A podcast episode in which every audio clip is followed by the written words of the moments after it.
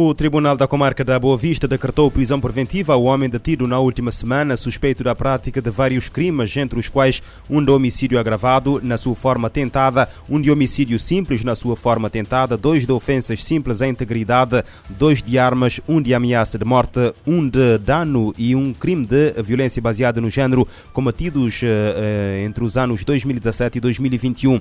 Em nota de imprensa emitida esta segunda-feira, a Polícia Judiciária refere que o indivíduo de 28 anos, foi detido fora de flagrante delito no bairro da Boa Esperança, na sequência da investigação de vários processos crime e em cumprimento de um mandado do Ministério Público. Já na Ilha de São Vicente, a Polícia Judiciária deteve na uh, sexta-feira, uh, fora de flagrante delito, um indivíduo do sexo masculino de 41 anos, natural da Nigéria, que estava a ser procurado há mais de um ano, suspeito da prática de crime de tráfico de estupefacientes. Segundo a PJ, o suspeito que antes residia em Santa Maria na Ilha do Sal, ao ser ao se aperceber que havia contra si investigações em curso no Departamento de Investigação Criminal do Sal, que resultaram inclusive na apreensão de estupefacientes alegadamente a ele pertencentes, abandonou o país rumo a Dakar, Senegal, tendo regressado ao país há mais de uh, há pouco tempo, aliás, e fixado residência na Ilha de São Vicente. O detido foi presente no tempo legal às autoridades judiciárias competentes para efeito do primeiro interrogatório judicial de arguido de e aplicação de medidas de equação pessoal, tendo-lhe sido aplicado a apresentação periódica e interdição de saída do território nacional. Ainda em São Vicente, a PJ anuncia a detenção de um indivíduo do sexo masculino de 22 anos, residente em Monte Sossego, suspeito da prática de crimes de roubo na via pública ocorridos na mesma localidade. O homem foi detido fora de flagrante delito em cumprimento um mandato do Ministério Público e o Ministério Público ordenou a detenção de um arguído indiciado da prática de crime de uh, violência baseada no género no Conselho do Paúl, em Santo Antão. Num comunicado tornado público esta segunda-feira, o Ministério Público informa que o indivíduo do sexo masculino de 54 anos de idade foi detido fora de flagrante delito. Em causa estão factos suscetíveis de integrarem por hora o crime da violência baseada no género previsto e punido pelo, uh, pela legislação penal cabo-verdiana. Segundo o Ministério Público, efetivada a detenção com a coadjuvação da Polícia Nacional e submetido ao primeiro interrogatório judicial de, de arguido detido e em conformidade com o requerimento foram aplicadas ao arguido as medidas de afastamento da casa de morada da família, proibição de contato com a ofendida e a apresentação periódica às autoridades policiais. A nível internacional, os talibãs no Afeganistão executaram sumariamente ou fizeram desaparecer mais de uma centena de ex-polícias ou agentes de serviços de informação desde que chegaram ao poder em Cabul. A denúncia consta de um relatório da Human Rights Watch, eh, hoje divulgado. No documento, a organização não governamental documenta o desaparecimento de 47 ex-membros das Forças de Segurança Nacional afegãos, incluindo militares, polícias e membros de serviços de informação que se renderam ou foram foram detidos pelos eh, talibãs entre 15 de agosto e 31 de outubro. O relatório, intitulado Sem Perdão para Pessoas como Vocês, eh, compilou ainda informações sobre mais de 100 assassínios eh, de antigos funcionários governamentais afegãos.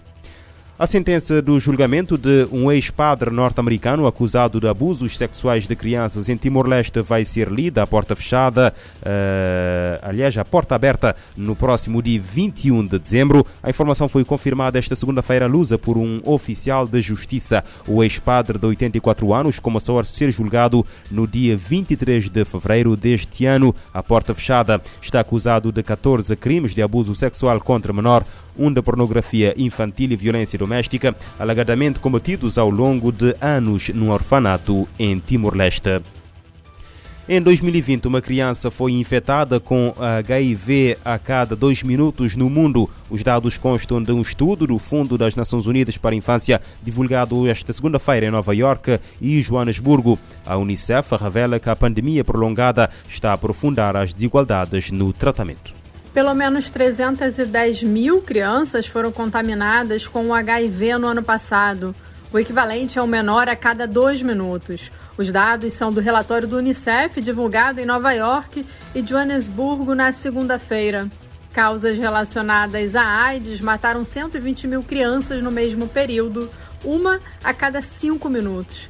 O resumo global sobre HIV e AIDS alerta que a pandemia está agravando desigualdades no combate ao vírus. Com isso, crianças, adolescentes, mulheres grávidas e amamentando são as mais vulneráveis e as que correm o maior risco sem o tratamento.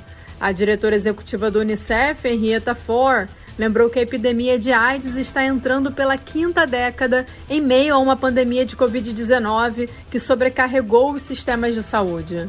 A chefe da agência da ONU ressaltou ainda casos de saúde mental, abuso de crianças, aumento da pobreza e dos riscos de infecção em crianças e mulheres. Em todo o mundo, duas em cada cinco crianças vivendo com HIV não sabem de seu diagnóstico e apenas um pouco acima da metade dos menores soropositivos recebe tratamento antirretroviral. Temas como tabu, estigma, gênero são algumas das causas para o desconhecimento do status de quem vive com o vírus. Da ONU News em Nova York, Ana Paula Loureiro. Pelo menos 310 mil crianças foram contaminadas com HIV no ano passado. O alerta do Fundo das Nações Unidas para a Infância eh, foi feito às vésperas do Dia Mundial de Combate à SIDA, assinalado a 1 de dezembro. E as Nações Unidas assinalam hoje o Dia Internacional em memória das vítimas da guerra química.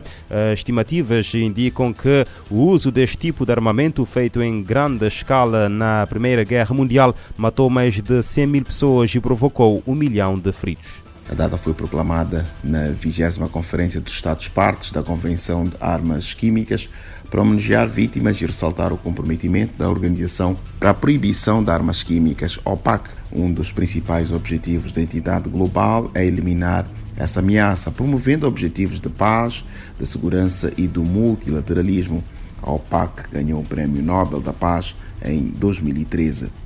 A Convenção de Armas Químicas entrou em vigor em 29 de abril de 1997, quatro anos depois da adoção. Os países que aderiram ao tratado criaram a organização com vista a alcançar as metas e propósitos da Convenção.